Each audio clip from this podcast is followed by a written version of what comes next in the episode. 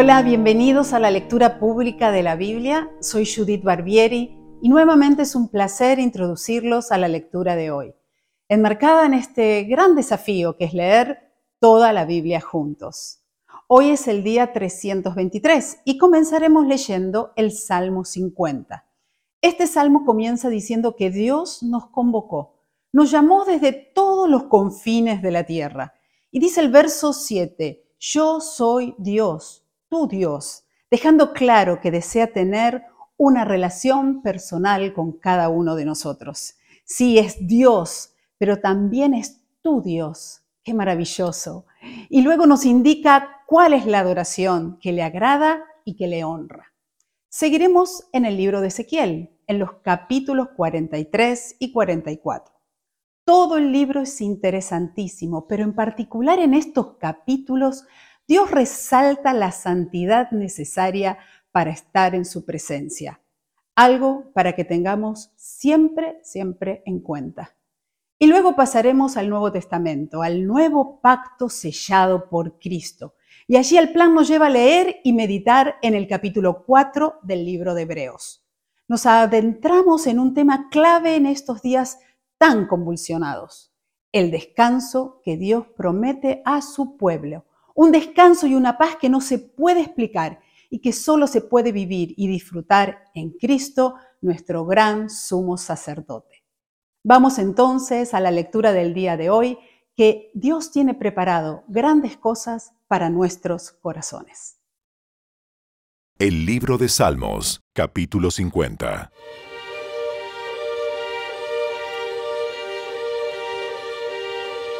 El Señor el poderoso, es Dios y habló.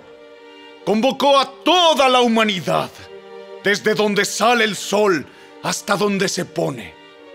Desde el monte Sión, la perfección de la belleza, Dios brilla con un resplandor glorioso.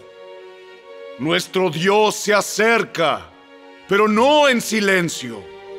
A su paso el fuego devora todo lo que encuentra y a su alrededor se desata una gran tormenta. Pone el cielo arriba y a la tierra abajo como testigos del juicio a su pueblo. Tráiganme a mi pueblo fiel, a los que hicieron un pacto conmigo al ofrecer sacrificios. Luego dejen que los cielos proclamen la justicia divina, porque Dios mismo será el juez. Oh pueblo mío, escucha cuando te hablo. Estas son las acusaciones que tengo contra ti, oh Israel. Yo soy Dios, tu Dios. No tengo quejas de tus sacrificios, ni de las ofrendas quemadas que ofreces constantemente. Pero no necesito los toros de tus establos, ni las cabras de tus corrales pues todos los animales del bosque son míos y soy dueño del ganado de mil colinas. Conozco a cada pájaro de las montañas y todos los animales del campo me pertenecen. Si tuviera hambre, no te lo diría a ti, porque mío es el mundo entero y todo lo que hay en él. ¿Acaso me alimento de carne de toro? ¿Acaso bebo sangre de cabra? Haz que la gratitud sea tu sacrificio a Dios y cumple los votos que le has hecho al Altísimo. Luego llámame cuando tengas problemas y yo te rescataré y tú me darás la gloria. Pero Dios dice a los perversos, ¿para qué se molestan en recitar mis decretos y en fingir que obedecen mi pacto? Pues rechazan mi disciplina y tratan mis palabras como basura. Cuando ven ladrones, les dan su aprobación y se pasan el tiempo con adúlteros. Tienen la boca llena de maldad y la lengua repleta de mentiras. Se la pasan calumniando a su hermano, a su propio hermano de sangre. Mientras ustedes hacían todo esto, yo permanecí en silencio. y pensaron que no me importaba. Pero ahora los voy a reprender. Presentaré todas las acusaciones que tengo contra ustedes. Arrepiéntanse todos los que se olvidan de mí, o los despedazaré y nadie los ayudará.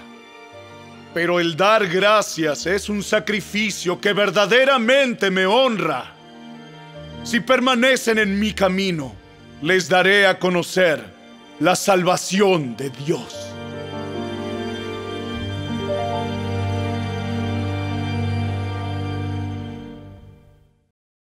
El libro de Ezequiel, capítulo 43.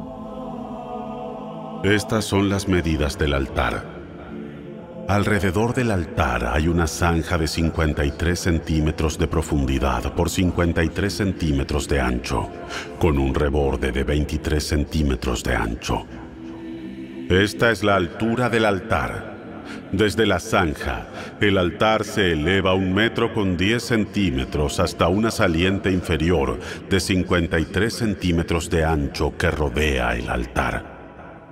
Desde la saliente inferior, el altar se eleva 2 metros con 10 centímetros hasta la saliente superior, también de 53 centímetros de ancho.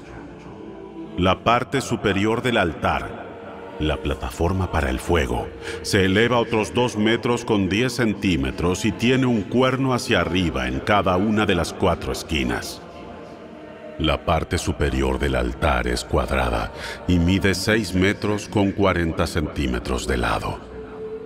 La saliente superior también forma un cuadrado de 7 metros con 40 centímetros de lado tiene una zanja de 53 centímetros, un reborde de 27 centímetros por alrededor y escalones para subir al altar por el lado oriental. Luego me dijo, Hijo de hombre, esto dice el Señor soberano. Cuando se construya el altar, estas serán las ordenanzas para quemar las ofrendas y rociar la sangre. En ese tiempo, a los sacerdotes levitas de la familia de Sadoc, quienes ministran delante de mí, se les dará un becerro para la ofrenda por el pecado, dice el Señor soberano. Tomarás parte de la sangre del animal y con ella untarás los cuatro cuernos del altar, las cuatro esquinas de la saliente superior y el reborde que rodea la saliente. Esto limpiará el altar y hará expiación por él. Luego tomarás el becerro para la ofrenda por el pecado y lo quemarás en el lugar indicado afuera de la zona del templo. El segundo día, sacrificarás como ofrenda por el pecado un cabrito que no tenga ningún defecto físico. Después, nuevamente limpiarás el altar y harás expiación por él, tal como hiciste con el becerro. Cuando hayas terminado con la ceremonia de purificación, ofrecerás otro becerro que no tenga defectos y un carnero perfecto del rebaño. Se los presentarás al Señor, y los sacerdotes los rociarán con sal y los ofrecerán como ofrenda quemada al Señor. Diariamente, durante siete días, se sacrificarán un cabrito, un becerro y un carnero del rebaño como ofrenda por el pecado. Esos animales no deberán tener ningún defecto físico. Hazlo diariamente durante siete días para limpiar el altar y hacer expiación por él, y así quedará apartado para un uso santo. A partir del octavo día, los sacerdotes sacrificarán a diario sobre el altar las ofrendas quemadas y las ofrendas de paz del pueblo. Entonces los aceptaré a ustedes. Yo, el Señor soberano, he hablado.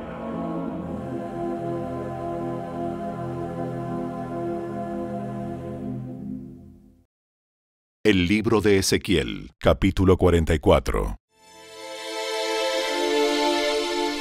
Luego el hombre me llevó nuevamente a la puerta oriental, ubicada en el muro exterior de la zona del templo, pero estaba cerrada. Entonces el Señor me dijo, esta entrada debe permanecer cerrada. Nunca volverá a abrirse. Nadie jamás la abrirá ni entrará por ella, pues el Señor, Dios de Israel, entró por aquí. Por lo tanto, permanecerá siempre cerrada. Únicamente el príncipe podrá sentarse debajo de esta entrada para disfrutar de una comida en la presencia del Señor, pero solo podrá entrar y salir por la antesala de la entrada. Luego el hombre me llevó por la entrada norte hasta el frente del templo. Miré y vi que la gloria del Señor llenaba el templo del Señor. Así que caí al suelo rostro en tierra. Entonces el Señor me dijo, Hijo de hombre, presta mucha atención. Usa los ojos y los oídos y escucha atentamente todo lo que te diga sobre las ordenanzas acerca del templo del Señor. Presta mucha atención a los procedimientos para usar las entradas y las salidas del templo. Da a esos rebeldes, los israelitas, este mensaje de parte del Señor soberano. Oh pueblo de Israel, basta ya con tus pecados detestables. Has traído a extranjeros incircuncisos a mi santuario, gente que no tiene corazón para Dios. De ese modo, profanaste mi templo incluso mientras me ofrecías mi alimento, la grasa y la sangre de los sacrificios. Además de todos tus otros pecados detestables, rompiste mi pacto. En lugar de proteger mis ritos sagrados, contrataste a extranjeros para que se encargaran de mi santuario. Por lo tanto, esto dice el Señor soberano. Ningún extranjero, ni siquiera de los que viven entre los israelitas, entrará en mi santuario si no se ha circuncidado y entregado al Señor. Además, los hombres de la tribu de Leví que me abandonaron cuando Israel se alejó de mí para rendir culto a ídolos, tendrán que sufrir las consecuencias de su infidelidad. Aún así, podrán servir como guardias del templo y porteros. Podrán matar los animales para las ofrendas quemadas y estar presentes para ayudar al pueblo. Sin embargo, incitaron a mi pueblo a rendir culto a ídolos e hicieron que los israelitas cayeran en un pecado muy grave.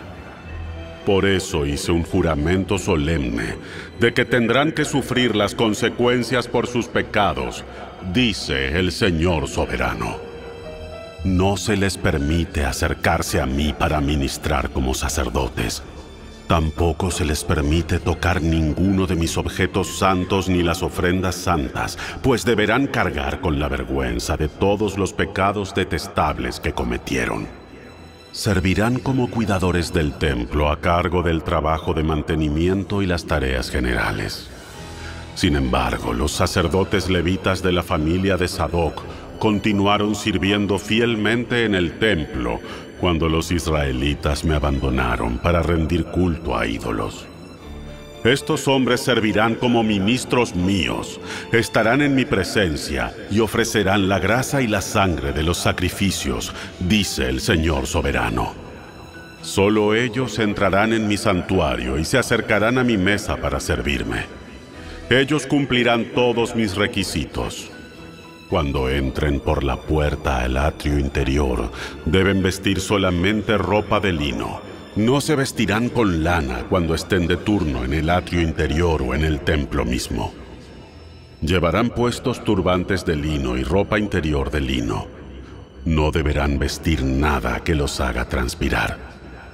Cuando regresen al atrio exterior donde está el pueblo, tendrán que quitarse la ropa que usaron mientras me sirvieron Dejarán esa ropa en las habitaciones sagradas y se cambiarán, a fin de no poner a nadie en peligro al transmitirle santidad con esa ropa.